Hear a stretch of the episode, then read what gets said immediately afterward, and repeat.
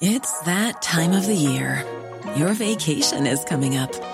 You can already hear the beach waves, feel the warm breeze, relax, and think about work.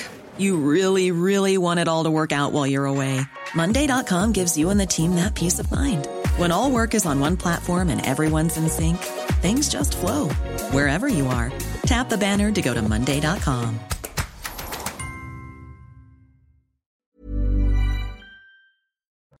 Il est 14h, bonjour à tous, je suis ravie de vous retrouver en ce mercredi. Dans un instant, ce sera le débat de la belle équipe. Mais avant cela, le journal Nelly Denac. Bonjour Nelly. Bonjour Clélie, bonjour à tous. Évidemment, c'est le jour J. Hein. Dans quelques heures, le débat présidentiel d'entre-deux tours, un moment clé des campagnes négociées jusque dans les moindres détails. À quelques heures de la confrontation, l'organisation en coulisses se poursuit. Il reste environ 7 heures. Bonjour Elodie Huchard, vous êtes d'ores et déjà dans les studios à la plaine Saint-Denis où se prépare ce grand rendez-vous. Quelles sont les, demandes, s'il y en a, émises par, euh, le camp Macron pour ce soir?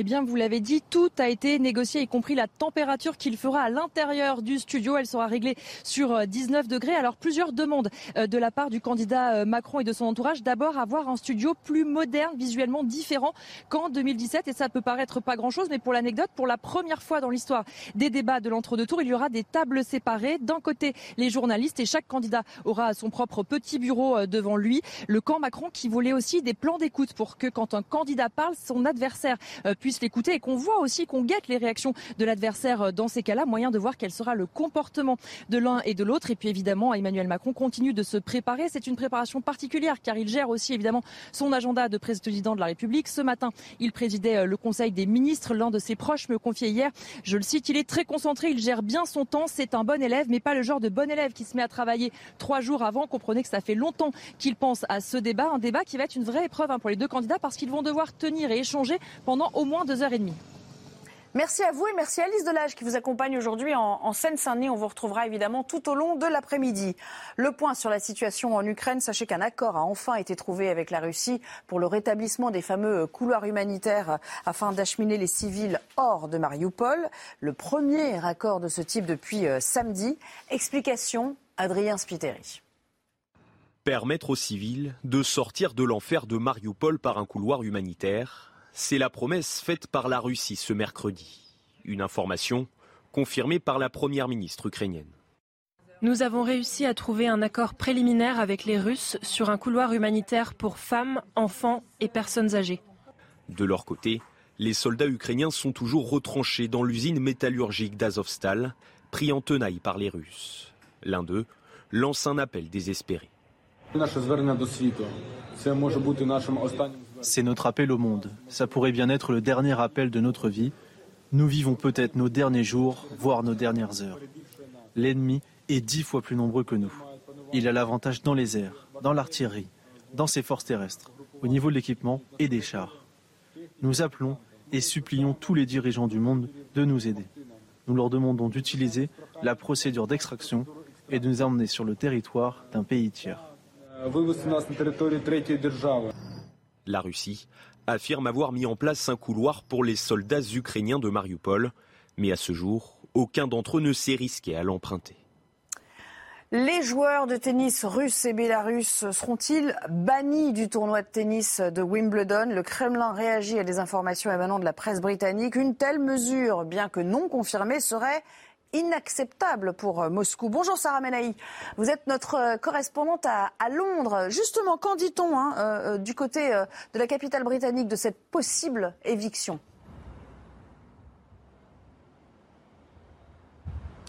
Eh bien, dans la lignée des tensions entre Londres et Moscou, le Grand Chelem britannique pourrait donc devenir, vous l'avez dit, l'un des premiers tournois, le premier tournoi à interdire de compétition individuelle les joueurs russes et bélorusses. Alors pour l'instant, pas d'annonce officielle, il s'agit d'une rumeur, une rumeur tout de même confirmée par le New York Times et par le très sérieux Times ici en Grande-Bretagne. Alors cette exclusion aurait pour conséquence d'écarter des joueurs majeurs du tournoi puisqu'actuellement Quatre Russes se trouvent dans le top 30, notamment le numéro 2 mondial Danil Medvedev, l'un des favoris de la compétition, le Russe de 26 ans qui a remporté l'US Open en septembre dernier. Le tableau féminin également de Wimbledon pourrait en être chamboulé, alors on attend dans les prochaines heures l'annonce officielle de l'organisation du tournoi. Et on l'a dit, ce serait une première parce que jusqu'ici, les tournois qui étaient organisés en Russie et en Biélorussie avaient été annulés. Les joueurs avaient été autorisés à participer à d'autres compétitions internationales sans mention de leur pays ou de leur drapeau.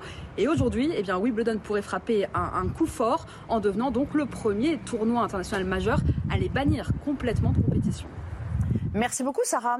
Voilà pour l'essentiel. C'est à vous Clélie pour le début du débat. Merci Nelly et bienvenue sur le plateau de la belle équipe. Je vous présente la belle équipe du jour.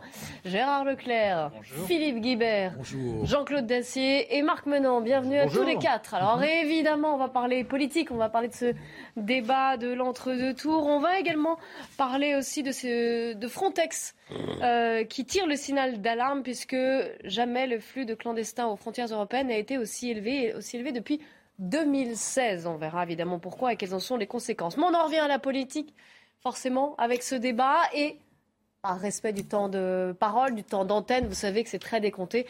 On va se concentrer sur Emmanuel Macron aujourd'hui. Quelle est sa stratégie? Comment il s'est préparé à ce débat? Samy Sfaxi, vous êtes avec Florian Paume devant l'Elysée. Expliquez-nous alors, est-ce que vous avez des infos sur la préparation du candidat Macron avant cette échéance ce soir?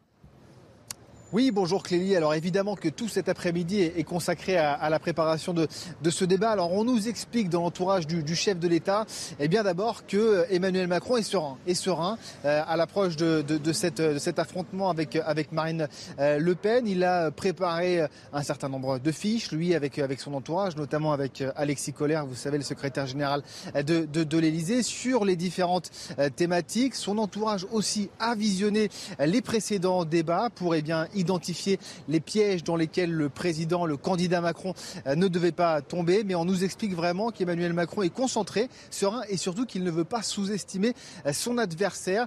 Marine Le Pen de 2022, ce n'est pas Marine Le Pen de 2017, il le sait, elle, se prépare mieux. Lui euh, n'a pas, de, sparring partner. Elle, eh bien, semble-t-il, s'entraîne depuis maintenant plusieurs jours avec quelqu'un en, face d'elle. Donc voilà, il y a ces différents éléments de langage. Maintenant, il le sait, Emmanuel Macron ce, euh, débat, ce face-à-face, il est essentiel dans cette euh, campagne d'entre-deux tours parce qu'il va devoir convaincre les électeurs de gauche et surtout, ce qu'on ne veut pas dans le camp Macron, c'est eh bien qu'il lâche une petite phrase qui pourrait cristalliser, qui pourrait crisper cet électorat de, gauche, qui pourrait être considéré euh, comme méprisant. Donc là, on prépare, ce sont les, dernières heures. On nous dit qu'il est en train de, rédiger les dernières punchlines qu'il veut installer dans cette, dans cette confrontation. Donc voilà, tout semble eh bien prêt pour, euh, pour cet affrontement. Rendez-vous donc à 21h ce soir. Merci beaucoup Samy Sfaxi avec Florian Paume. Encore une fois, on sait, hein, on imagine la pression que les deux candidats doivent avoir là alors, alors qu'il est. Je vous rappelle d'ailleurs que ce débat sera à voir sur CNews à, partir de 21h.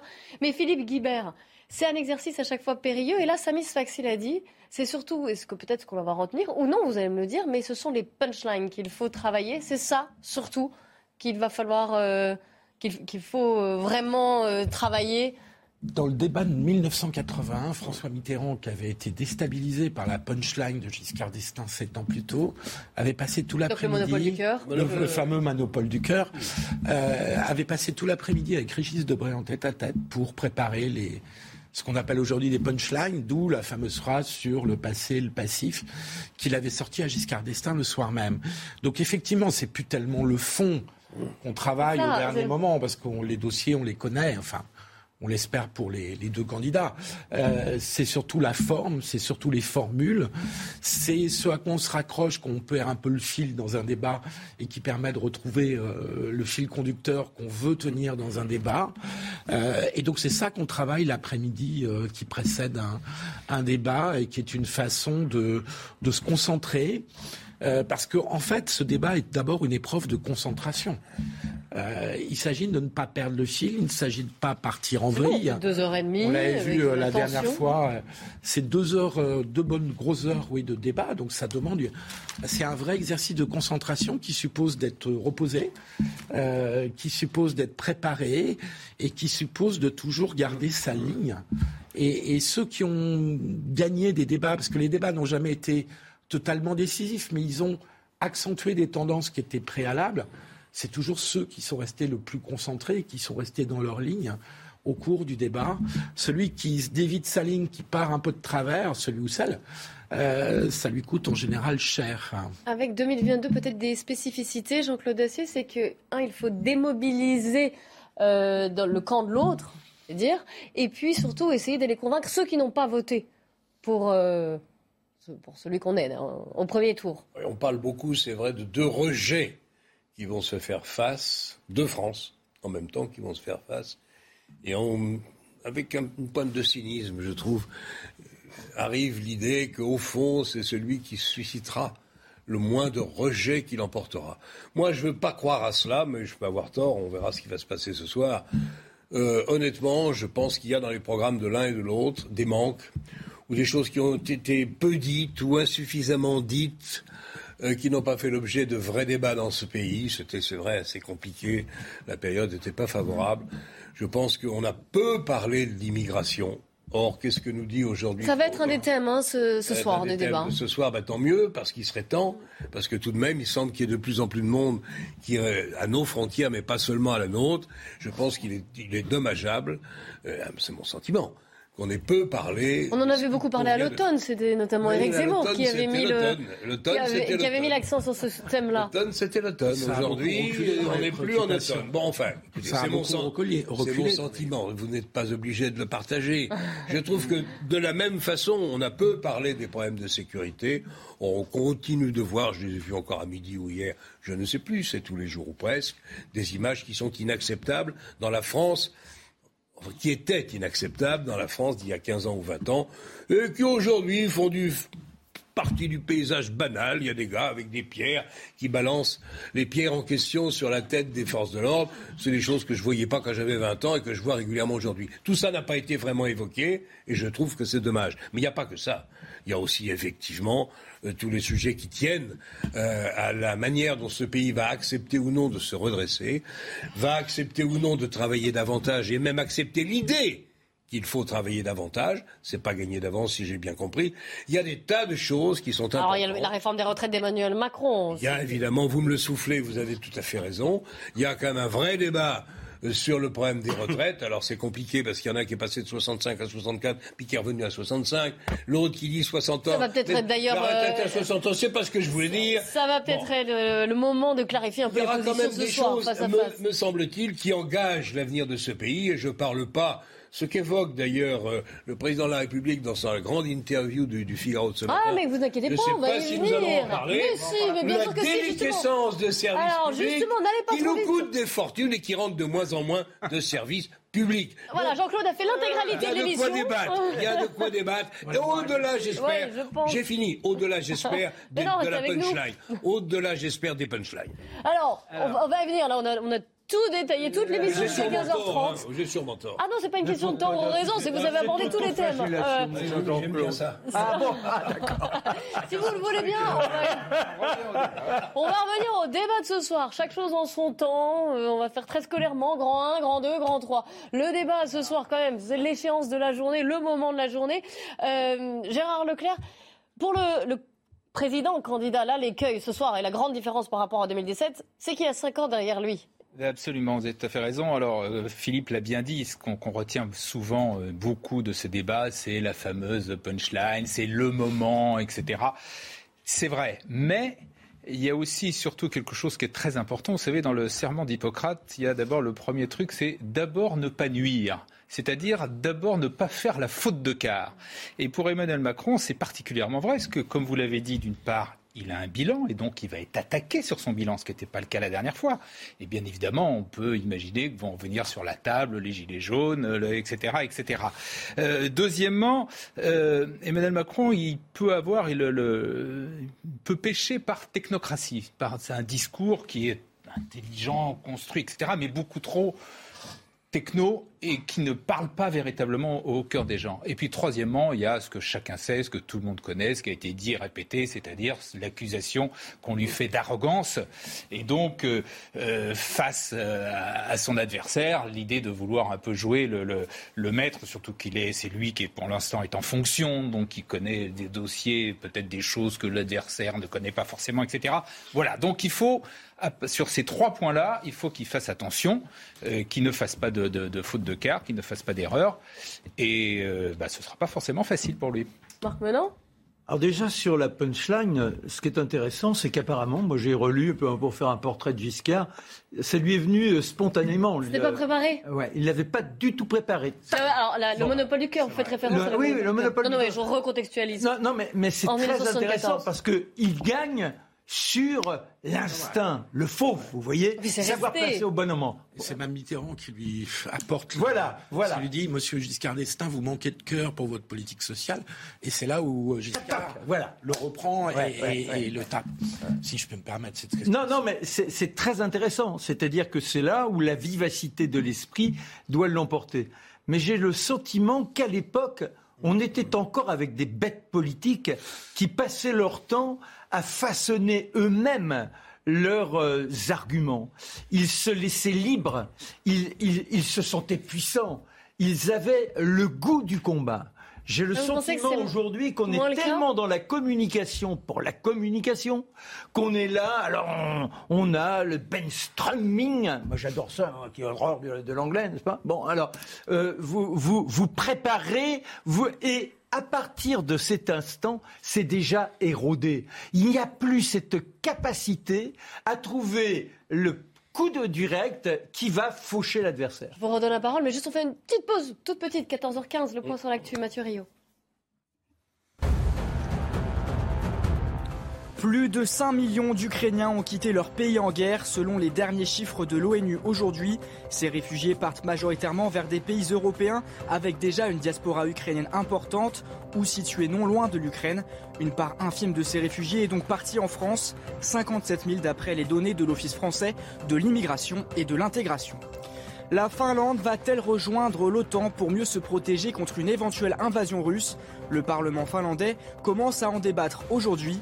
La candidature de ce pays historiquement non aligné est très probable malgré les derniers avertissements de Moscou. La Russie menace de déployer des renforts nucléaires dans le nord en cas d'adhésion à l'OTAN. Au Vatican, enfin, cette foule impressionnante ce matin sur la place Saint-Pierre. C'est la première, c'était la première audience générale du pape depuis le début de la pandémie, c'est-à-dire depuis plus de deux ans. Vous le voyez sur ces images, des milliers de catholiques ont fait le déplacement pour rencontrer le pape quelques jours après Pâques. Marc, maintenant je vous redonne la parole sur euh, ce débat et les enjeux, notamment pour Emmanuel Macron. Et je crois que Emmanuel Macron, son grand travers, c'est de vouloir à chaque seconde à la fois se dire j'ai péché, je n'ai pas été à la hauteur, mais j'ai tellement appris que je vais demain vous époustoufler. Je ne serai pas le même président. Il se décrédibilise totalement. C'est-à-dire que vous pouvez pas à la fois dire je suis celui qui était parti avec un désir, j'étais certain de pouvoir réussir. Mais oui, après, forcément, que voulez-vous? Quand on n'a pas l'expérience, on est un genou et on s'étale. Mais maintenant, je suis capable de tout revisiter. Je pense, enfin, pour moi. Oui, mais c'est un exercice d'humilité aussi, quand même. C'est pas, non, mais à ce point-là, c'est plus de l'humilité. Vous perdez, vous perdez du crédit, je trouve.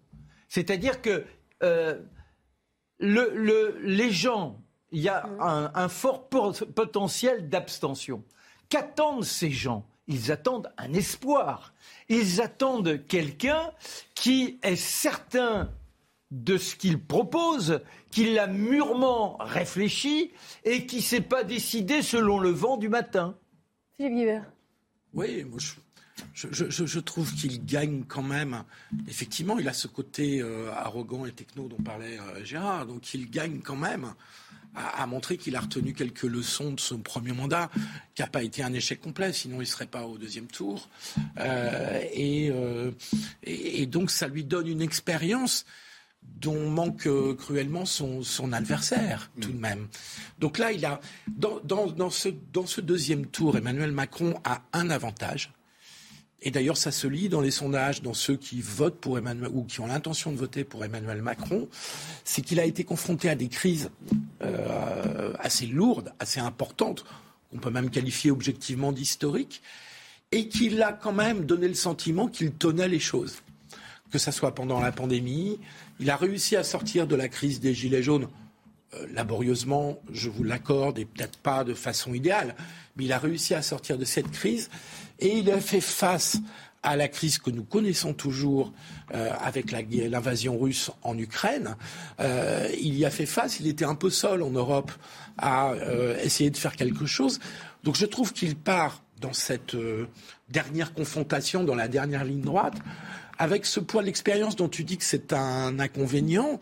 Certes, il a un bilan et le bilan est évidemment contrasté, il y a des aspects évidemment négatifs, mais il a quand même cette force d'avoir été le chef d'État qui a été confronté à des crises majeures, peut-être plus encore que certains de ses prédécesseurs. Alors. Oui, oui, non, pardon, je vous laisse terminer la phrase, je croyais que vous aviez fini. Et donc, je pense que le fait d'être le président sortant euh, est quand même un avantage dans la période de crise que nous connaissons. Oui, moi je ne pense pas qu'il soit dans l'excès de l'humilité et dans l'excès de mea culpa. En, en tout cas, jusqu'à maintenant, c'est pas l'image qu'il a donnée. Je, moi, je pense plutôt que le danger pour lui, c'est l'excès inverse. C'est-à-dire d'être, je dis, euh, trop droit dans tes bosses, sûr de lui, euh, un peu méprisant pour, pour son adversaire, etc. Je pense que c'est plus là le danger. Quand il, il fait effectivement, il a fait, il a fait, mais il a fait de gros efforts sur lui-même pour essayer d'apparaître un peu euh, parfois avec un peu d'humilité, etc. Mais souvent, rapidement, il y a euh, le, le, vernis craque et, c'est l'autre aspect de sa personnalité qui, ressort. Moi, je ne pense pas qu'il soit dans un excès d'humilité, très franchement. Quelle est sa vision pas de la... à sa personnalité. Quelle est sa vision de la France? Euh, Vous savez que les, euh, les, deux candidats ont été invités par le Figaro à donner ce qu'ils pensaient, leur vision, ce qu'ils voulaient défendre de notre pays. C'était autour d'Emmanuel Macron aujourd'hui, vous le voyez. Longue tribune, on va faire le point avec Mathilde Moreau et Quentin Griebel. Jamais je ne me sens plus français que lors des Marseillaises. C'est par ces mots qu'Emmanuel Macron s'est exprimé aux Français. Dans une tribune publiée ce mardi dans le Figaro, le président a exposé sa vision de la France. La France est un mouvement parce qu'elle se fonde sur la libre adhésion à des valeurs et déborde toute définition figée. Notre nation n'a jamais craint de s'enrichir des singularités de ceux qui la composaient, des apports de ceux qui l'ont rejointe, des cultures de ceux qui viennent de quelque part. Pour le candidat Macron, est français celui pour qui l'égalité est un principe intangible et la fraternité un socle incontournable. La France a inventé les droits de l'homme et je souhaite qu'elle continue de porter ce combat qui suppose à la fois de respecter notre Constitution et de nous inscrire dans l'Union européenne, le Conseil de l'Europe et le respect de nos engagements internationaux. Concernant ses priorités pour le prochain quinquennat s'il est réélu, Emmanuel Macron promet de renforcer le pacte armée-nation. Je veux faire des cinq années à venir, cinq années qui réhabilitent l'engagement. Si les Français me font confiance, les réserves citoyennes, armées, police, gendarmerie seront doublées. Préserver la culture française et transmettre son histoire est une nécessité pour Emmanuel Macron. L'école sera ainsi au centre de ses projets. La France d'Emmanuel Macron. Donc Jean-Claude Dessier, vous vouliez absolument en parler, vous l'avez lu. Stabilo Bossé, je l'ai vu. Qu'en avez-vous pensé de cette tribune? Je, je, si je vous le permettez, un petit ajout modeste sur ce que vient de dire Philippe. Euh, c'est vrai qu'il a eu un quinquennat plus que compliqué, pour une part de sa faute. Il fait quand même 5 ou 6 points de plus à l'arrivée au premier tour. Il faut s'interroger là-dessus, il y a des raisons. Et s'il a, si je puis me permettre, s'il a une, une mise en garde à recevoir, vraiment encore une fois, avec beaucoup de modestie, il faut qu'il fasse attention et qu'il ne voit pas les sondages qui lui donnent 10 à 11 points d'écart. Surtout pas. Parce que s'il considère que la bagarre, euh, c'est rien, qui va gérer ça à sa main sans difficulté, je pense que ce serait probablement un handicap. On verra bien ça ce soir. Mais il faut qu'il fasse attention. Il est dans une position aujourd'hui favorable. Il faut qu'il s'interroge sur les raisons qui font qu'il est dans cette position favorable. Néanmoins, ce n'est pas pour autant totalement euh, gagné. Sur la, page entière euh, du, du, Figaro, je lui mets 18 sur 20, peut-être 19. C'est un, c'est un devoir exceptionnel. J'espère que c'est lui qui l'a écrit. À l'ENA, ou que ce soit dans une grande école française, on ne peut pas faire mieux. Il décrit une France qui a existé, qui est celle de Gambetta, euh, de Joséphine Baker, de Marie Curie. Et en effet, la France qui a inspiré l'Europe, c'est parfaitement vrai. Euh, qui a même inspiré le monde avec l'universalisme, qui a longtemps été porté, la laïcité, longtemps porté par les amis et par Philippe Guibert en tête. Simplement, je suis vous êtes cité. Je, je le disais pour ça. Donc incontestablement, c'est un très beau texte, très beau texte. Maintenant, je donne mon sentiment, il vaut ce qu'il vaut. Je ne crois pas qu'il décrive la France d'aujourd'hui.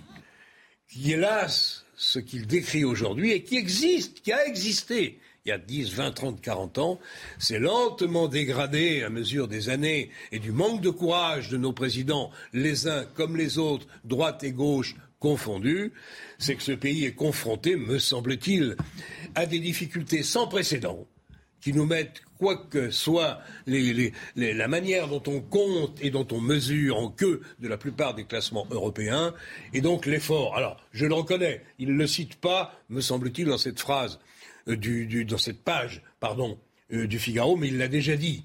Son, son punchline, alors, sur la France doit se remettre au boulot, se remettre au travail, me convient tout à fait. C'est la clé de la situation et c'est la manière dont on peut-être, si on, si, si on passe de la déclaration ou du déclamatoire jusqu'au concret, c'est peut-être la clé du redressement de ce pays. Mais je pense que les pays, les problèmes qui sont les nôtres aujourd'hui, je trouve que le président de la République passe vite dans cette page euh, du, du, Figaro. Oui, parce et je le regrette aussi plutôt sa vision, ce qu'il aimerait, l'exercice. C'est le passé. Ah, mais c'est pas la France d'aujourd'hui. C'est un idéal. Oui. Oui, mais l'idéal, l'idéal, mettons-nous un peu les mains dans la boue. L'idéal, c'est joli, mais il y a des problèmes. Il y a des dettes, il y a du chômage, il y a de l'inflation, il y a de la croissance qui manque. Il y a un boulot gigantesque à faire qui n'a pas grand-chose à voir avec le texte qui est soumis à notre arbitrage ce matin. Marc, et puis je vous donnerai la parole. Mettre le monde au travail quand à 50 ans, pour la plupart, vous vous oh. sentez menacé et qu'il n'y a plus de grand avenir, eh, ça me pose des questions. Oh. mais non, mais... vous entendez les... Est-ce que j'ai le droit de m'exprimer Totalement, Marc. Tu as le droit aussi de, reconnaître que je même les seniors, tu as raison, il faut les remettre au boulot. Tu as raison. Eh bien, mais pour le moment, ils n'y sont pas, c'est bien ce que je dis. Pas assez. Et, ça fait partie des problèmes. Eh bien, d'accord, mais donc il suffit pas de dire, il y a des gens qui veulent travailler à 50 ans, les trois quarts, que dis-je, 90% veulent travailler, or on les met dehors. Pas tous. Bon, beaucoup, beaucoup. Ça, c'est le premier point. Non, mais ça, il faut les mettre, seniors, évidemment, au boulot, bah, bien sûr. Bah, il suffit pas de dire, il faut les mettre au boulot. Il faut déjà ne pas les retirer du boulot. C'est une autre, c'est une autre équation. L'autre problème, l'universalisme, oui, c'était formidable. Et ça, ça nous vient de très loin. Malheureusement, aujourd'hui, nous sommes les fossoyeurs de cet universalisme. C'est-à-dire que quand vous lisez, là en l'occurrence, nous devons nous enrichir d'autres cultures. C'est pas ça le débat. Le débat, justement, c'est qu'est-ce qu'une véritable laïcité?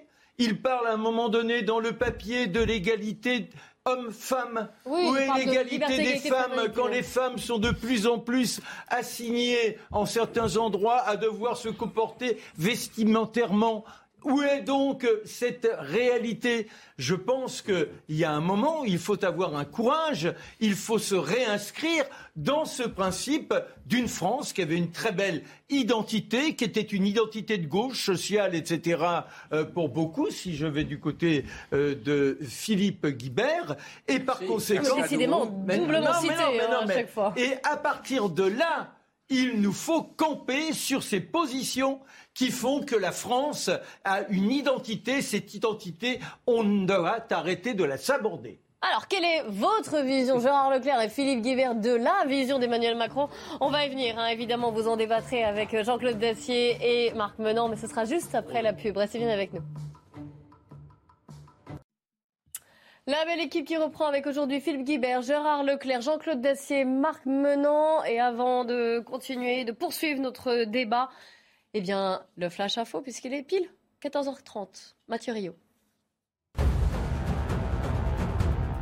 Les États-Unis poursuivent leur livraison d'armes à l'Ukraine. Kiev a reçu hier des avions de chasse et des pièces détachées pour renforcer son armée de l'air. Il s'agit d'avions de type MiG-29 de fabrication russe que les Ukrainiens savent déjà piloter. Les Américains vont aussi former des militaires ukrainiens au maniement de pièces d'artillerie dernière génération.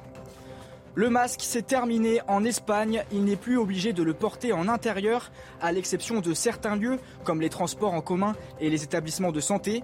Mais comparé à la France, l'enthousiasme semble moins important. Dans un sondage publié dans El País, près de la moitié des Espagnols disent se sentir peu à l'aise ou pas à l'aise du tout avec la fin du masque. En France, l'épidémie de grippe recule. C'est le bilan de Santé publique France publié aujourd'hui. Pour la première fois en cette saison de grippe tardive, les décès diminuent. 85% des Français décédés avaient plus de 65 ans. 13 personnes avaient moins de 15 ans. On reprend notre, notre débat, évidemment, notre débat politique. Et euh, nous étions en train de commenter la vision de la France par Emmanuel Macron. C'est la tribune du Figaro après avoir donné la parole à Marine Le Pen hier. Aujourd'hui, c'était au tour du président candidat. Donc on a entendu Marc Menant, Jean-Claude Dacier. Gérard Leclerc, Philippe Guibert. Gérard. Euh, bon, je trouve que c'est un très beau texte euh, qui rappelle un peu, qui est sur la thématique, euh, texte très intellectuel. Alors c'est vrai de ce point de vue-là, c'est pas c'est pas un tract politique et qui rappelle beaucoup l'identité de la France de Brodel. Hein, il le cite d'ailleurs. Il hein. définit le site et il définit ce qu'est la 18 France. sur 20, tu as raison. Voilà.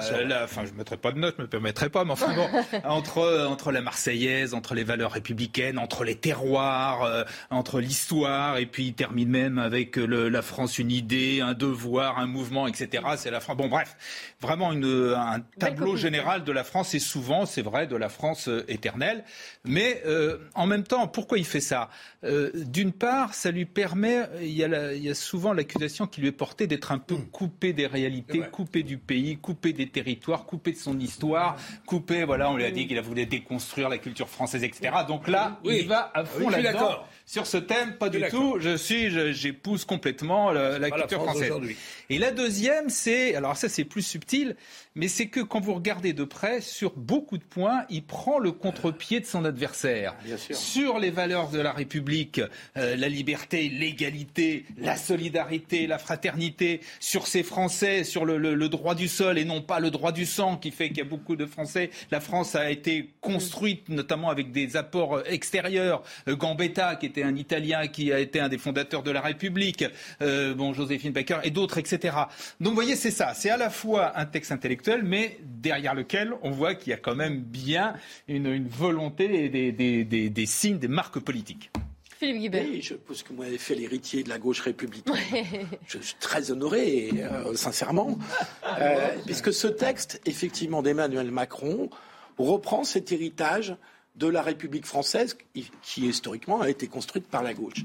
Euh, on pourrait dire que la gauche a peut-être un petit peu oublié aujourd'hui euh, cet héritage, mais là il le reprend à son compte à titre d'idéal et à titre d'argument contre son adversaire.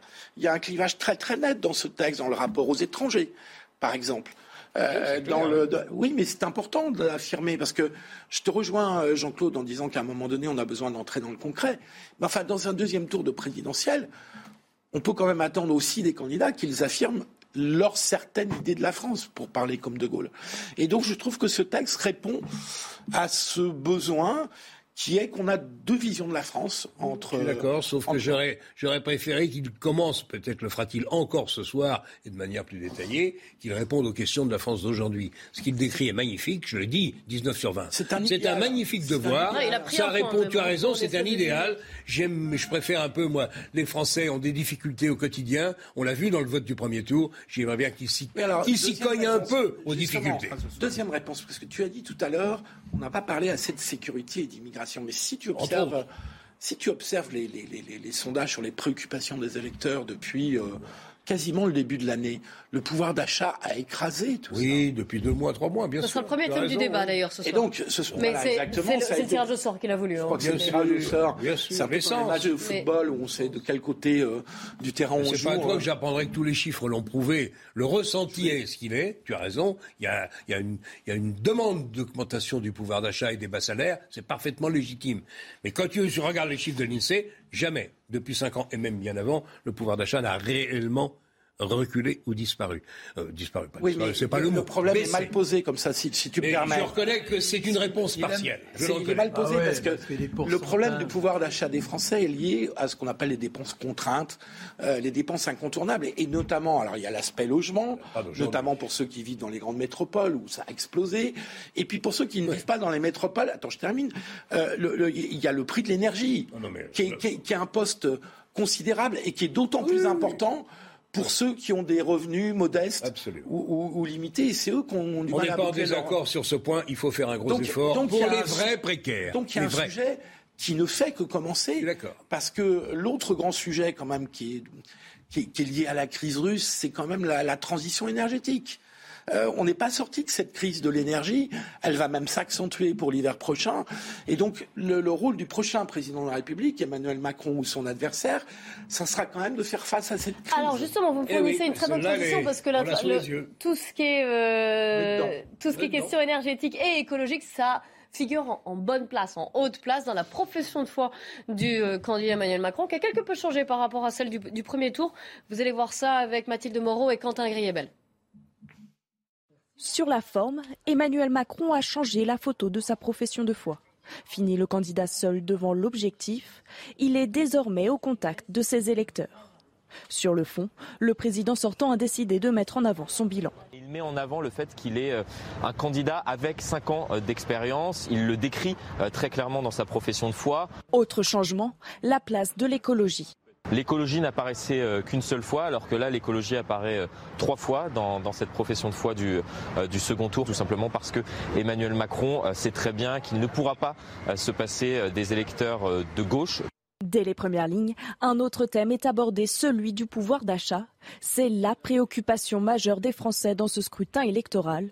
Il propose notamment d'augmenter sa prime Macron jusqu'à 6 000 euros, de supprimer la redevance télé ou encore de baisser les impôts de succession. Des propositions destinées à convaincre de nouveaux électeurs. Convaincre de nouveaux électeurs, Gérard Leclerc, mais est-ce qu'il le peut? Est-ce que ce sera possible? Est-ce que vous pensez que ce virage est bienvenu? Je pense qu'il était absolument nécessaire. Je pense que l'erreur d'Emmanuel Macron, une des erreurs, c'est de ne pas l'avoir fait plus tôt.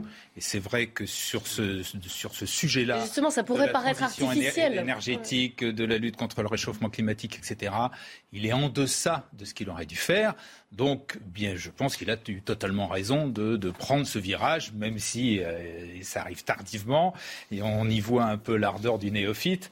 Euh, et clairement, c'était pas dans son ADN. Il a changé là-dessus. Mais bien sûr que c'est important, d'une part, parce qu'il y a une urgence. Je crois véritablement à l'urgence climatique. C'est des sujets en plus qu'il faut traiter pour le coup en avance. Parce que définir une politique énergétique, vous ne le faites pas du jour au lendemain. C'est-à-dire que ce que vous décidez maintenant, les, le résultat, vous ne l'aurez que dans quelques années. Donc il faut le faire, il faut le faire vite. Euh, et en plus, il y a, on parlait du pouvoir d'achat, il y a un lien justement direct entre l'énergie et le pouvoir d'achat. On le voit aujourd'hui. Le gros problème aujourd'hui du pouvoir d'achat, c'est largement lié aux questions énergétiques. Euh, au prix de l'essence à la pompe, au prix du chauffage, etc., etc.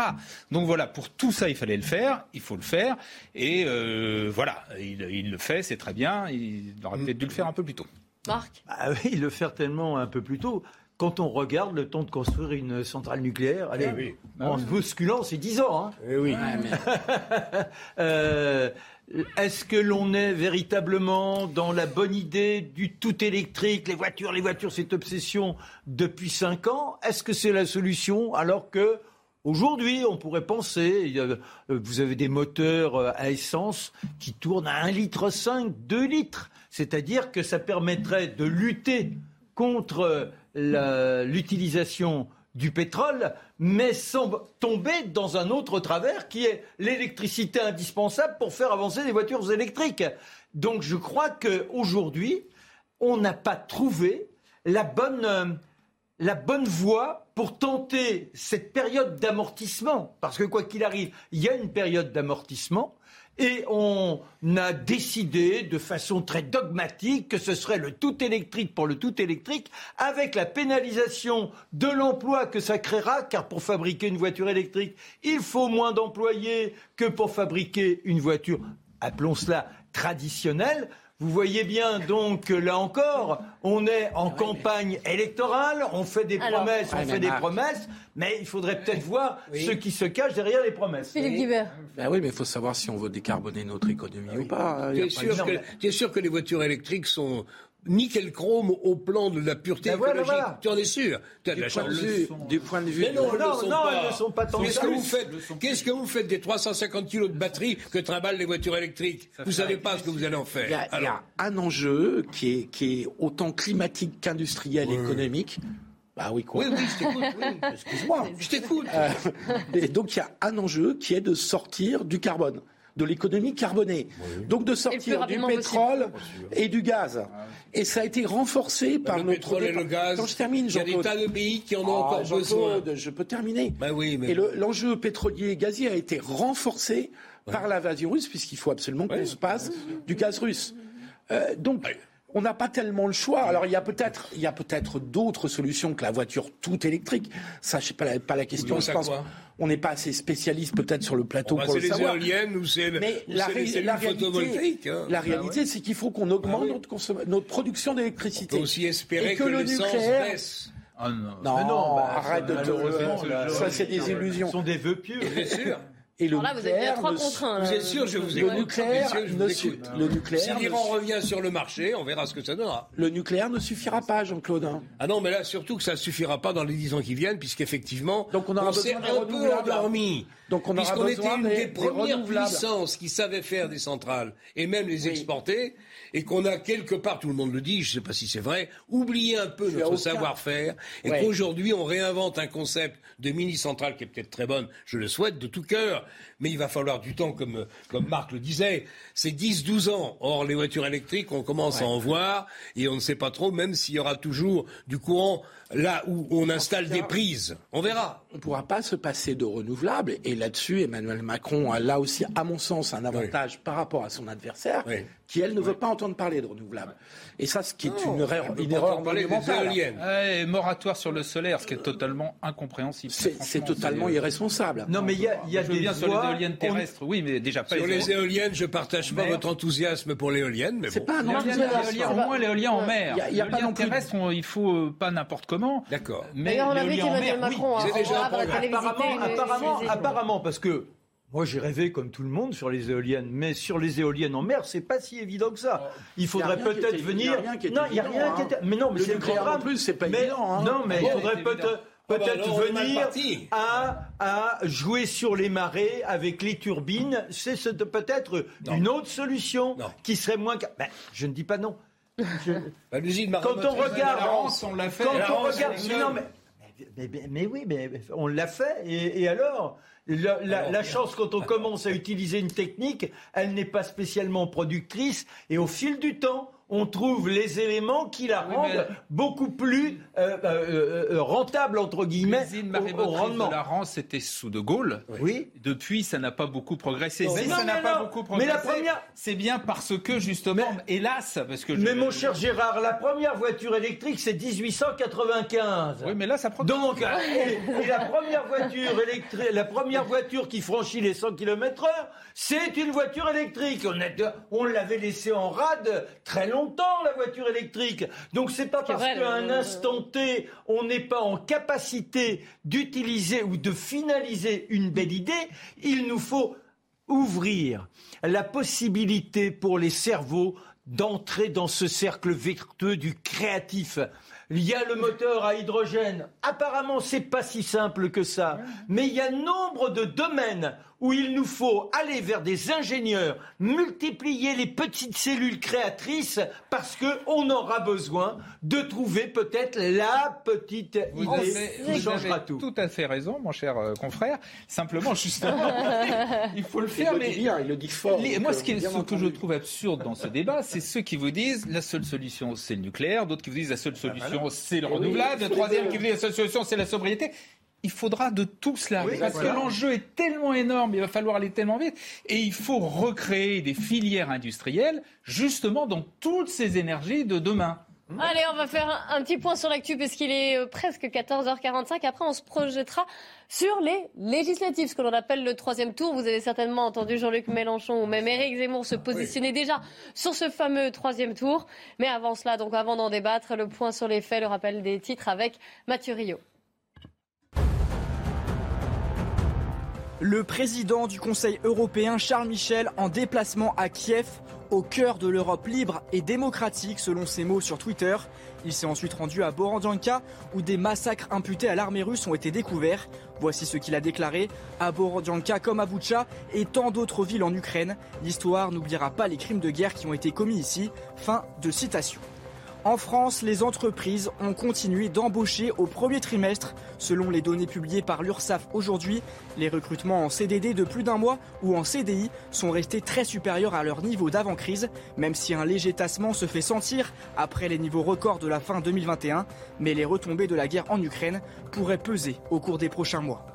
En Ligue 1, le Paris Saint-Germain sera-t-il sacré champion de France dès ce soir? Les Parisiens peuvent obtenir leur dixième couronne historique s'ils font mieux à Angers que l'Olympique de Marseille contre Nantes.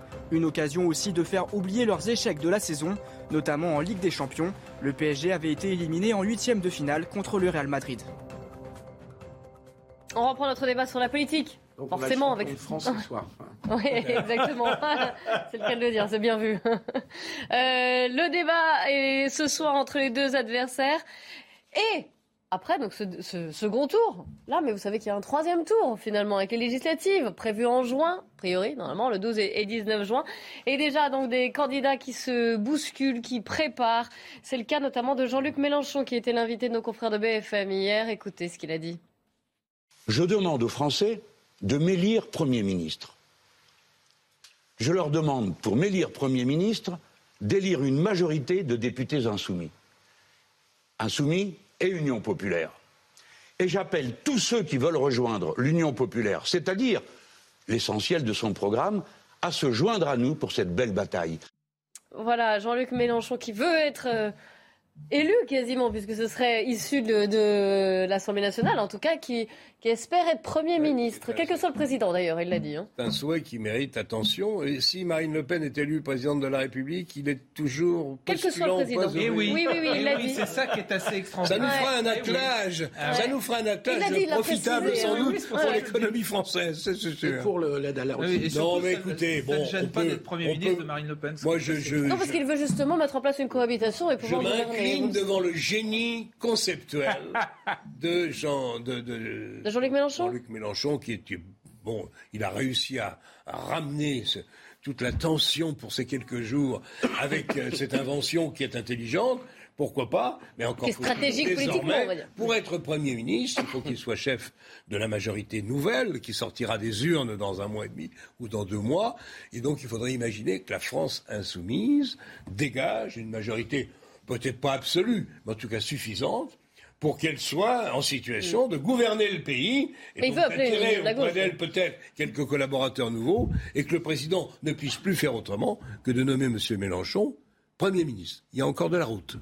Oui, il y a encore de la route pour la bonne raison qu'il a, qu'il a obtenu 22% des voix au premier tour, dont la moitié ont voté non pas pour ses idées et pour lui, mais par vote utile pour la gauche. Absolument. Et donc, euh, pour obtenir le même score déjà au législatif, ça ne sera vraiment pas évident.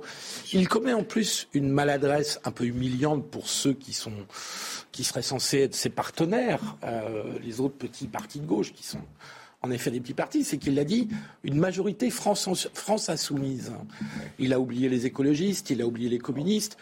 Et on sait bien qu'il veut oublier le Parti socialiste, qu'il veut tuer le Parti socialiste. Donc, enfin, il n'a pas grand-chose à faire là. Hein. Qui, qui mal beaucoup à, dans, dans, le, dans la, dans la fin de vie euh, euh, sédative, c'est pas mal. Et donc, euh, il prend ses désirs pour des réalités. Et en fait, il cherche à exister. Bah dans un entre-deux tours, on ne parle beaucoup moins de lui. Et, Alors qu'il était le troisième homme. Il enjambe le deuxième tour comme si le deuxième tour était dépourvu d'enjeux, ce qui est complètement contraire à toute la logique de la Ve République, qui est même à la logique politique et électorale.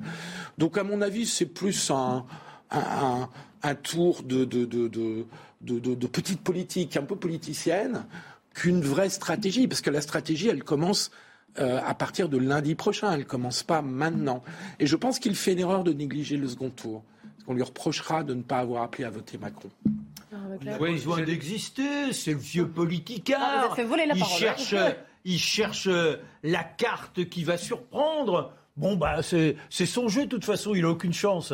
À partir de là, il fait du barouf Ah. il, et, et il joue son, son rôle de perdant officiel, mais il veut perdre avec une sorte de majesté d'agitateur.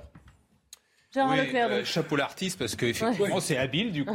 génie conceptuel. Ah, voilà, il a- il est Génie conceptuel. Bon, il oublie Ça sert quand à même, rien, mais c'est il oublie quand même quelques petites choses. D'une part, ça a été dit, je reviens pas, il a fait 22% et la gauche, toute la gauche fait 30%. Euh, c'est, il part de loin pour avoir la majorité euh, à lui tout seul, même avec son union populaire. Surtout que euh, son programme à lui n'est pas le programme d'une autre partie de la gauche. Euh, sur le nucléaire, à mon avis, il va peut-être avoir un petit peu de mal avec euh, les Verts et même euh, les socialistes. Et puis, euh, autre chose, il oublie quand même que nous sommes sous la Ve République. Et le président de la République, c'est pas, ou la présidente, c'est pas un ectoplasme. Et, et notamment sur beaucoup, sur tout ce qui est notamment la politique étrangère, etc., l'Europe, la politique européenne, on l'a vu parce qu'il y a déjà eu des cohabitations cohabitation, en ouais. France, aussi bien à l'époque de Chirac euh, face à Jospin que euh, de Mitterrand euh, auparavant face à, à Balladur. Croyez-moi que le président de la République, il était quand même très actif, notamment sur les questions européennes. Enfin, dernière chose, l'idée que, comme ça, il puisse imaginer sans aucun souci être euh, le, le Premier ministre de Marine Le Pen, là, pour le coup, j'ai un peu de mal à l'imaginer, que ce soit sur les questions d'immigration, que ce soit sur les questions européennes, enfin, sur toute une série de questions. À mon avis, ce sera quand même assez compliqué. Puisqu'on parle des législatives, vous avez vu que de l'autre côté du spectre politique, Éric Zemmour, lui, veut lancer l'Union des droites. Oui, bah, il est dans sa logique. Il veut, il a toujours voulu l'union des droites. Un mot encore sur euh, sur euh, la Ah, France vous voulez revenir sur Jean-Luc On a juste un ouais. mot. Non, non, juste un mot. C'est qu'il sera pas facile de lui succéder. Je ne sais pas combien de temps il va rester au pouvoir. Ça- je pense que ce sera dur parce que l'homme a du talent, l'homme a quasiment du génie. Il a dit qu'il y avait une relève. Il, oui, il y en a sûrement, il y a toujours une relève. Mais il sera pas facile de trouver un, un personnage de cette, de cette épaisseur, quand Qui même. te dit qu'il va vouloir prendre sa retraite? Oui, je me trompe peut-être. Je, je pense pas. Moi, je C'est pense bien qu'il sera possible. encore là dans 5 ans. Il a dit pas. pour sept Il a dit, c'est ce que j'allais dire, il n'a pas. Il a dit que justement, ça ne serait pas lui. Enfin, on peut changer d'avis. J'ai remarqué que dans ce genre de situation, on change souvent d'avis. Non, mais sur l'union des droites, Zemmour, il a, il a. Lui aussi, il avance ses pions pour les législatives. C'est comme Mélenchon, il, euh, il est hors propos dans l'entre-deux tours de la présidentielle. Oui. Bah oui. Oui, oui, oui, oui. Néanmoins, bon, il faut. Bah, il sait qu'il pas, cherche. Il faudra bien que la droite crée quelque chose, la droite nationale, la droite populaire, crée quelque chose avec Marion Maréchal, avec, euh, avec Zemmour et avec d'autres. Simplement, euh, les rapports, les relations, me semble-t-il, moi je ne suis pas là derrière leur dos en permanence, se sont quand même beaucoup dégradés avec Marine Le Pen. En fonction de son résultat de, dim- de- de dimanche, elle est battue de peu, elle est battue beaucoup, elle est élue. Euh, le discours, évidemment, de, Zemmour n'aura plus rien à voir. Si on se place sur une défaite euh, de, Marine Le Pen, qui soit dans le domaine qui n'a rien à voir avec celle d'il y a cinq ans, euh, ça sera pas facile parce qu'elle aura quand même, à mon avis, de fortes tentations de faire porter la responsabilité de son échec à quelqu'un qui la touchait de près dans le temps et euh, qui lui rappellera la manière dont il l'a traité dans les mois qui ont précédé le, premier tour. Donc, la logique voudrait qu'ils se réconcilient un jour ou l'autre. C'est pas gagné d'avance. Oui, surtout que l'histoire nous apprend que le Rassemblement national, autrefois Front National, n'a pas beaucoup de, de, euh, d'égards, de, de- de condescendance avec ceux qui, qui l'ont. Eh euh, oui. Eh oui. l'ont trahi, comme disait les Eh, félons, disait Jean-Marie Le Pen. Et Marine Le Pen, d'ores et déjà, a déjà fait savoir que euh, aussi bien Éric Zemmour que Marion Maréchal ne feraient pas partie du gouvernement. Bah, moi, je trouve que Zemmour, il est dans son rôle. Il, il joue pas euh, l'artiste comme euh, Mélenchon en sortant je ne sais trop quoi. Il a fait un score de 7%, il est parti de rien, son parti est tout à fait récent. Il essaie de dire aux uns et aux autres, bah, sachez que de toute façon, ça ne s'est pas arrêté avec l'échec du premier tour. Nous assistons à ce deuxième tour, nous y participons, il a pris son engagement par rapport à ça, mais pour lui, il était bon de rappeler qu'il tenait à s'ancrer en politique, qu'il n'a pas fait un petit tour comme ça euh, sur un mouvement d'humeur et qu'il ne retourne pas au journalisme. Il est dorénavant un homme politique. On continue notre débat juste après la pause et le journal de 15h. Jamais les flux de clandestins aux frontières de l'Union européenne ont été les plus élevés depuis 2016. On en débat juste après, dans quelques minutes. On se retrouve. Il est 15h. Bonjour à tous. Bienvenue si vous nous rejoignez sur CNews. Dans un instant, le débat de la belle équipe qui reprendra pour la troisième partie. Mais avant cela, le journal de Nelly Denac. Bonjour Clélie, bonjour à tous. On va commencer avec ce jour J pour le grand débat d'entre deux tours. Et vous pourrez le suivre d'ailleurs en direct sur notre antenne à compter de 21h. Il s'agit d'un moment clé, évidemment, dans toute campagne présidentielle, notamment pour tenter de convaincre ceux, et il en existe évidemment, qui sont encore indécis. Alors justement, sera-t-il décisif ce débat? La réponse, l'avis plutôt, euh, du directeur général adjoint d'Opinion Way, Frédéric Michaud entre 25 euh, et, 30 des, électeurs qui ne sont pas encore euh, tout à fait sûrs de, leur choix. De, ce mm. point de vue-là, le, débat peut aider une partie de l'électorat. Hein. On a des chiffres, 12% des électeurs qui attendent le débat pour choisir s'ils vont voter ou pas et 14% des électeurs pour choisir pour quel candidat ils vont voter. C'est 14% chez les électeurs de, Jean-Luc Mélenchon qui sont l'une des clés du scrutin de, de dimanche. C'est 19%. Donc on voit que le débat, ça peut avoir un petit effet. C'est jamais euh, décisif. Un mois présent de la situation en Ukraine, sachez qu'un accord a été trouvé avec la Russie concernant un couloir d'évacuation de civils depuis Mariupol pour les femmes, pour les enfants et les personnes âgées. Euh, la confirmation est venue de la vice-première ministre ukrainienne. Il s'agit d'ailleurs du premier accord de ce type obtenu depuis euh, samedi, un corridor qui sera établi depuis euh, la ville de Zaporizhia. Enfin, l'Ukraine a reçu euh, des avions de chasse et des pièces détachées des États-Unis pour renforcer la capacité euh, d'action de son armée de l'air. C'est le porte-parole du euh, Pentagone qui l'a annoncé ces dernières heures. Il refuse en revanche de préciser le nombre exact d'avions qui seront livrés. Il s'agit vraisemblablement d'avions de type MiG-29 qui sont fabriqués précisément par les Russes. Voilà pour l'essentiel. C'est à vous, Clélie.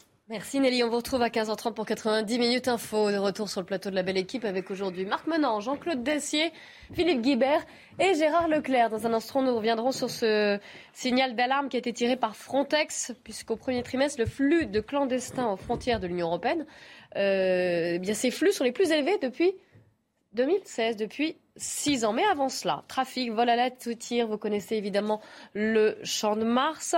Eh bien, la délinquance gâche un petit peu la magie de la capitale pour les touristes qui appellent à la prudence. On fait le point avec Kinson, Quentin Guirébel, Olivier Gangloff. Le champ de Mars est un arrêt incontournable pour les touristes. Mais la plupart avec lesquels nous avons discuté ont vite déchanté. Je me sens un peu en insécurité. On ne sait jamais, quelqu'un peut vous voler quand vous prenez une photo ou quand vous vous arrêtez. C'est un sentiment bizarre, mais je m'y habitue. Un sentiment d'insécurité qui gâche la magie de leur séjour. Sollicités, interpellés par les vendeurs à la sauvette, arnaqueurs au jeu de hasard, des touristes se sentent oppressés, voire menacés. J'ai entendu beaucoup d'histoires comme ça. Les gens chez moi parlent de ces gens qui vendent des objets dans la rue, donc je m'y attendais. Mais c'est un sentiment particulier.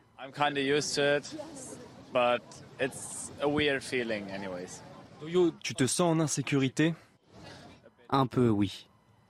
L'insécurité se ressent surtout lorsque la nuit tombe.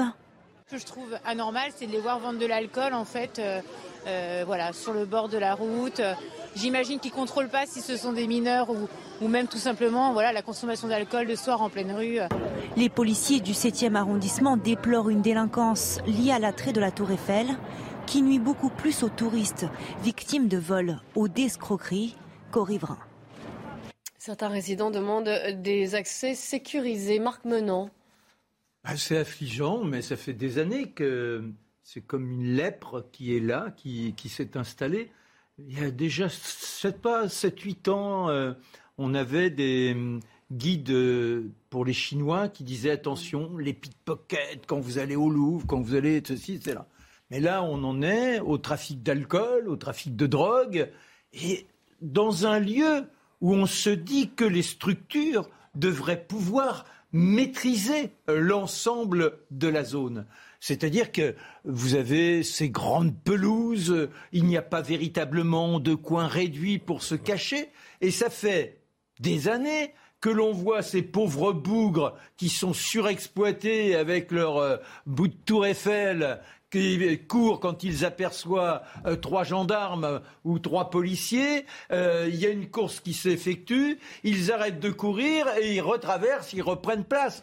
Je n'arrive pas à comprendre comment un pays dit civilisé, un pays qui se veut démocratique, dans une zone qui, a priori, je le répète, est tout à fait contrôlable. Comment eh bien, on n'a pas les structures nécessaires qui empêchent d'enraciner ainsi un lieu de délinquance dans un endroit flamboyant qui participe à l'histoire de la France, et puis avec une zone où les, les prix euh, au mètre carré sont parmi les plus élevés euh, de Paris. Philippe Guibert. Oui, c'est-à-dire qu'on a un lieu qui a concentration mondiale de tourisme. Il n'y a pas beaucoup d'endroits comme la Tour Eiffel. Je pense que c'est un des lieux les plus visités au monde. Paris étant déjà une des villes, si ce n'est la ville la plus visitée au monde. Euh, et donc on a une concentration de tourisme qui est évidemment qui n'a pas vraiment pas beaucoup d'équivalent en Europe, hein, par exemple, qui est l'occasion de tous les trafics et de toute la délinquance. Avec en plus un emplacement, parce que je, je, je, compare mentalement à Rome, où je suis allé il n'y a pas très très longtemps, il n'y a, il y a pas d'endroit où il y a autant de place qu'autour de, de, la Tour Eiffel, puisque le Champ de Mars euh, permet d'étaler des personnes, euh, permet tous les trafics. Euh, et donc c'est un lieu, je, je pourquoi, un peu plus il permet Pourquoi, pourquoi il permet Parce que c'est beaucoup moins facile à contrôler. Si tu vas à la fontaine de Trévi à Rome, la, la, la, la, la bah, t'as des recoins, tu peux te cacher. La surface est beaucoup, beaucoup moindre. Et, donc, euh, tu as beaucoup de monde, mais c'est sans comparaison avec ce qu'est la Tour Eiffel et ce qu'est le Champ de Mars autour, qui demande donc un personnel de police qui est plus important. Je cherche pas euh, d'excuses, hein, euh, qu'on se mmh, comprenne bien, mais, mais je, je pense que ce lieu, par le nombre de personnes et par la surface, est particulièrement difficile à contrôler. Donc une grande étendue, c'est normal que le trafic s'installe et qu'il n'y ait plus. Euh... Je surprends parce que je pensais exactement l'inverse. Mais bah je ne suis pas expert, donc j'en sais rien.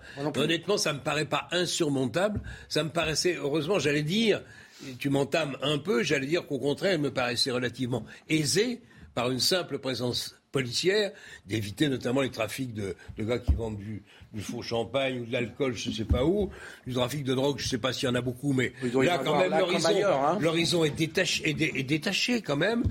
Il me semble que si la, police, ou alors que la mairie de Paris qui gère la Tour Eiffel avec le ministère de la Culture se mettent d'accord pour créer une brigade spéciale, si ça n'existe pas, j'en sais rien, mais que honnêtement, ça ne me paraît pas d'une difficulté technique insurmontable. Mais j'ai peut-être tort. Hein. Gérard Leclerc. Oui, il faut savoir déjà de quoi on parle, parce que là, on parle d'insécurité, de, etc. on ne voit pas dans le reportage, et j'ai pas entendu dire que c'était un coupe-gorge. Il faut pas non plus exagérer. Et en revanche, ce qui est vrai, ce qui existe depuis très longtemps, et, euh, oui, c'est les, les, les, vendeurs à la sauvette, ce qui euh, éventuellement le soir vendent, le vendent des, des, des bouteilles d'alcool, etc. Oui, ça, ça existe effectivement. On les a tous vus. Il suffit de passer tous les jours. Vous pouvez passer sur le côté de la Tour Eiffel. Vous voyez, les, vous les voyez d'un seul coup qui partent en courant avec leur, euh, leur Tour Eiffel, leur petite Tour Eiffel, et quand les les policiers arrivent et puis dès que les policiers sont passés, ils reviennent, etc. bon, moi je suis pas non plus un spécialiste de la question. Je ne sais pas si euh, s'il y a une il y a sans doute une façon, il y a peut-être une façon de faire plus efficace pour euh, euh, pour les écarter. Mais enfin, bon, voilà, c'est en même temps, comme ça a été dit, c'est un des lieux les plus touristiques du monde. Il y a énormément de gens, ben, ils viennent vendre effectivement des tours Eiffel, etc. C'est pas. ça veut dire alors ça veut dire qu'on est dans une sorte de fatalisme. Mais j'ai pas dit fatalisme, j'ai dit qu'il y a sans doute des moyens peut-être plus efficaces pour les. Mais zone grise qui permet aux sociétés je pense très sincèrement que si on veut parler de, des questions d'insécurité qui sont un vrai sujet, je pense que c'est pas en dessous de la Tour Eiffel que c'est le plus grave, vraiment. Non, mais c'est un exemple, c'est un foyer de déshonneur en l'occurrence. mais si, c'est un foyer de déshonneur. Mais même pensant à ces pauvres bougres, c'est pas normal de voir que ces gens sont dans une surexploitation. Ce sont des esclaves. C'est monstrueux ce que vivent ces, individus depuis. De, pardon. C'est-à-dire qui, cherchent à vivre, quoi. Mais mais mais, mais, c'est parce que. Euh, bah on peut comprendre, mais, mais c'est quand même fou que l'on soit complice de ce trafic. C'est-à-dire qu'on devrait arriver à pouvoir éradiquer ça.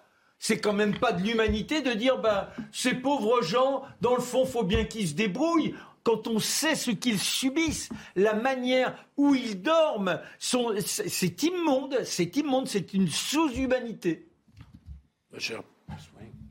Pas jusqu'à la sous-humanité. Bah... Mais vendre des tours Eiffel, ça leur évite peut-être, j'espère en tout cas, de vendre de la drogue. Autre chiffre sur lesquels, puisque le, temps passe dans cette émission, autre chiffre sur lesquels j'aimerais avoir votre avis, puisque c'est Frontex Agence euh, de. Bah, on va voir. Donc, L'agence, non, c'est encore autre chose. L'agence euh, Frontex qui tire le signal d'alarme, puisqu'au premier trimestre, le flux de clandestins aux frontières de l'Union européenne n'a jamais été aussi élevé depuis 2016. Et parallèlement, la demande d'asile repart à la hausse en France. Le point avec Mario Bazac. Depuis le mois de janvier en France, le nombre de demandes d'asile a augmenté de 36% par rapport à la même période l'an dernier. 28 405 demandes ont été formulées auprès de l'Office français pour la protection des réfugiés et des apatrides. Cette hausse s'inscrit dans un contexte général de reprise des flux migratoires. Le nombre de franchissements illégaux des frontières vers l'Union européenne est même le plus élevé depuis six ans. Plus de 40 300 franchissements détectés depuis le mois de janvier, soit 57% de plus qu'il y a un an. Une augmentation qui n'est pas la conséquence de la guerre en Ukraine. Le nombre de réfugiés ukrainiens n'est pas pris en compte par l'Agence européenne de protection des frontières. Les routes retracées par Frontex sont majoritairement empruntées par des Syriens et des Afghans via les Balkans, par des Nigériens et des Congolais en Méditerranée orientale, et par des Marocains et des Guinéens depuis l'Afrique occidentale. Du côté des demandes d'asile, les évolutions les plus spectaculaires concernent celles effectuées par les Géorgiens, plus 445%, les Albanais, plus 248%, suivis par les Turcs et les Bangladais.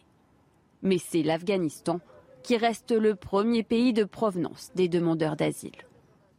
Est-ce que ça vous a étonné, euh, Gérard, ces chiffres? Hélas, non. Alors, c'est 40 000 sur un trimestre. C'est effectivement le chiffre le plus important depuis, euh, depuis 2016. En 2016, c'était quand même, ça n'avait rien à voir, hein, puisque c'était 284 000. Mm. Donc là, 40 000, bon, 2016, c'était la grande époque de, de, de, de syrienne. etc. Bon, ça n'empêche que c'est, il y a une pression aux frontières de l'Europe pour des raisons euh, euh, différentes, dans la mesure où vous avez certains qui sont des vrais réfugiés, les gens qui viennent d'Afghanistan, qui viennent de Syrie, qui sont des pays en guerre.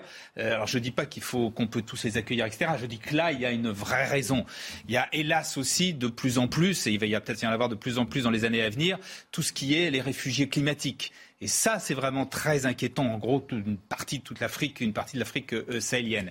Et puis enfin, vous avez, euh, là pour le coup, il faut le dire clairement, des gens qui qu'on ne devrait pas. Il y a les Géorgiens, par exemple. La Géorgie n'est pas une dictature. L'Albanie n'est pas une dictature ils n'ont pas droit euh, au droit d'asile. Voilà. Donc il faut régler tout ça. La, dernière chose que, je veux dire, c'est que pour l'instant, c'est aux euh, frontières extérieures de l'Europe que ça se traite par une agence qui s'appelle Frontex, qui sont donc des, en gros des policiers, des gardes frontières qui, sont, qui viennent de, différents pays. Il y en a pour l'instant euh, aux environs de 2000. L'idée, c'est qu'il y en ait 5 fois plus, 10 000 en 2028. Bah oui, il faut le faire. Et donc ça prouve que, une fois encore, sur ce point comme sur d'autres, je pense que ce genre de questions, on ne peut les régler qu'au niveau européen, mais encore faut-il s'y attacher. On a pris du retard. Il n'y a pas suffisamment pour l'instant de, de, de, garde-frontières, etc. Voilà, on nous dit qu'il y en aura plus en quelques années. Espérons que ça ira vite. Philippe Guibert. Ce qui est compliqué sur le droit d'asile, c'est que l'asile aujourd'hui, avec les textes qui se sont accumulés, les jurisprudences, ne concerne pas seulement l'oppression des gens par un gouvernement officiel, mais aussi des répressions interethniques, euh, euh, des homosexuels qui sont discriminés, euh, voire mis en prison, peuvent être considérés comme demandeurs d'asile aujourd'hui, même si ce n'est pas par le pouvoir centrale. Et comme on a un, grand nombre de régions, quand même, on voyait dans la liste des pays qui nous étaient donnés, euh, on voyait quand même un certain nombre de pays qui sont en crise. Le flux des réfugiés ou des demandes de réfugiés risque de ne pas se tarir. Donc c'est vrai, là je rejoins Gérard, qu'on a besoin d'avoir une position européenne commune parce qu'on n'arrivera jamais à garder nos frontières nationales tout seuls dans notre coin. Et donc, au minimum, il faut une coopération au niveau européen. C'est un des enjeux du débat de ce soir, de savoir comment on contrôle mieux l'immigration sans peut-être tomber dans l'illusion d'une France euh, seule au monde qui n'arrivera pas toute seule à tout contrôler. Jean-Claude Dacier Je crains hélas que ces problèmes migratoires soient le, le, le problème que nous aurons à essayer de traiter dans les années qui viennent. Les problèmes démographiques et les problèmes de migration qui vont souvent avec, et pour des motifs qui sont effectivement maintenant extrêmement variés, qui vont à la misère, qui vont aux discriminations de toutes sortes, euh, qui vont au réchauffement climatique, bref. Mais en même temps, je trouve que ce problème, alors sauf si je me trompe, a été peu évoqué pendant la campagne, alors qu'à mon avis, bâtir une vraie politique migratoire française, intégrée évidemment dans une politique migratoire européenne, me paraît un des enjeux les plus importants des, 15, des 10 ou, 15 ans qui viennent. Je trouve, mais je vais peut-être passer à côté, que ça a été peu traité au cours de cette campagne. Il y a eu le discours, il y a quelques mois maintenant, du président de la République au Muro, etc. Il y a eu des prises de position, mais il ne me semble pas qu'il y a eu un enjeu au sein de cette euh, campagne présidentielle. On peut espérer que ce soit évoqué sérieusement ce soir. 15h15, le rappel des faits, Mathieu Rio. Plus de 5 millions d'Ukrainiens ont fui leur pays depuis le début de la guerre. C'est le nouveau chiffre communiqué aujourd'hui par l'ONU. Seulement 57 000 sont partis en France, d'après les données de l'Office français de l'immigration et de l'intégration. Et on vient de l'apprendre, 1 million et 100 000 réfugiés ukrainiens sont retournés dans leur pays, selon un responsable du service ukrainien des gardes frontières. Face à la guerre en Ukraine, va-t-on bannir les joueurs de tennis russes et bélarusses du tournoi de Wimbledon? Le Kremlin a réagi à des informations de la presse britannique, pas encore confirmées officiellement. Une telle mesure serait inacceptable selon Moscou. Depuis le début de la guerre, les joueurs russes comme le numéro 2 mondial Danil Medvedev peuvent participer aux compétitions de tennis, mais sous, barrière, sous bannière neutre. L'Irak, de nouveau frappé par une tempête de poussière, la troisième en deux semaines. Les aéroports internationaux de Bagdad et de Najaf sont fermés. La dernière fois, des personnes avaient dû être hospitalisées pour des problèmes respiratoires. Selon un responsable des services météo du pays, l'Irak est confronté à des bouleversements climatiques, entre manque de pluie, désertification et manque de végétation. On revient sur notre débat sur euh, l'agence de sécurité des frontières européennes Frontex qui euh, alerte puisque jamais le nombre de clandestins a été aussi nombreux depuis 2016, hein, depuis six ans. Marc Menant, pour terminer le tour de table. Ouais, c'est partie de, ces soliloques qu'on a chez soi, qui agacent. On se sent complètement impuissant. On dit mais jusqu'où ira-t-on? C'est-à-dire qu'il y a une démographie galopante à travers le monde. On sait qu'en Afrique, de plus en plus, il y a une saturation des populations, que rien n'est fait. Il n'y a pas de collaboration internationale pour tenter de faire en sorte qu'il y ait un minimum d'avenir économique pour ces pays. On les laisse s'embourber avec de nombreux gouvernements corrompus et puis les gens qui sont là, qui ne sont qu'un grouillement, ce ne sont plus des peuples. Et ces gens, que cherchent-ils? Un vague espoir, ils ne savent même pas où il est. Ils vont risquer leur vie, ils vont tout faire pour venir, et nous, bah, on les regarde, comment les accueillir, on sait qu'on ne peut pas tous les accueillir. Vous voyez bien qu'il ne suffit pas d'avoir des polices, d'avoir des murs, il nous faut essayer d'embraser quelque chose de plus gigantesque que nous-mêmes, qu'il y a un minimum d'efforts pour agir sur ces gouvernements qui font qu'aujourd'hui, il faudrait qu'il y ait un minimum de cohésion et d'encouragement au contrôle des naissances. Philippe Guibert. Oui, c'est une vraie question, hein, la démographie en, Afrique. Ça n'explique pas tout quand même, parce que tout à l'heure on voyait dans les chiffres la Géorgie. Alors je ne connais pas suffisamment le contexte, mais j'imagine que le contexte de l'invasion russe. Ah, Géorgie, plus 445% euh, en France. Hein. C'est impressionnant. Ça veut dire que le contexte de l'invasion russe en Ukraine a certainement suscité des craintes de la part d'une partie de la population géorgienne que la Géorgie connaisse, ils sont déjà occupés en partie, connaissent le même sort que l'Ukraine. Et donc, la géopolitique et l'équilibre des puissances, et comme tu l'as dit, la corruption des gouvernements aussi, donc les problèmes politiques et géopolitiques, tiennent une place considérable dans tout ça.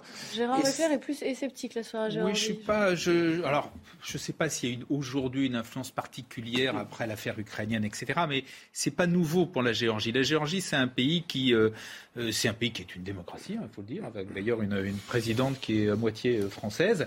c'est un pays où vous avez beaucoup d'étudiants qui sont formés, qui sont des informaticiens, qui sont des mathématiciens, etc. Et qui sont également des médecins. Et c'est un pays tout simplement qui reste un pays très pauvre. Or, ils ont à côté d'eux une Europe où on vit beaucoup mieux et donc il y a cette tentation. Mais hélas, là pour le coup, faire euh, l'idée de réfugiés politiques, c'est que je pense que c'est quelque chose qui n'est pas acceptable. Non, ce ne sont pas des réfugiés politiques, parce que c'est une démocratie. Alors on comprend la tentation que, que, individuellement certains peuvent avoir euh, pour avoir une meilleure vie, tout simplement, gagner plus d'argent, etc. Mais là, pour le coup, on ne peut pas accueillir. Mais c'est là où tout, alors peut-être que c'était un petit peu renforcé avec l'affaire ukrainienne, mais ça existait déjà avant. Hein, ça existait avant et c'était connu. C'est un phénomène qui est connu. C'est comme, comme l'Albanie. En hein. un mot, comme on sent, même, même schéma que l'Albanie. reste, reste. Ah, oui, ça, Non, mais il faut que chaque citoyen. C'est-à-dire que là, on, on voit aussi cette dérive du petit moi-je. J'ai la chance d'avoir un diplôme, ben je veux aller l'exploiter ailleurs. Quand on est dans un pays, c'est qu'est-ce que l'on fait pour que ce pays puisse se grandir, pour que ce pays entre dans une certaine splendeur. C'est pas je m'enfuis avec mes bagages et je me démerde. Merci. ah oui, les choses sont un petit peu plus compliquées. Non, non, Merci beaucoup à vous d'avoir participé à ce débat et je vous rappelle justement le débat ce soir 21h entre Emmanuel Macron et Marine Le Pen. Ce sera à suivre sur CNews et il va en être question dans 90 minutes info avec Nelly Denac et ses invités sur la stratégie peut-être d'Emmanuel Macron, sur sa vision de la France ou encore sur sa profession de Restez bien avec nous sur CNews pour suivre ces débats. A tout de suite.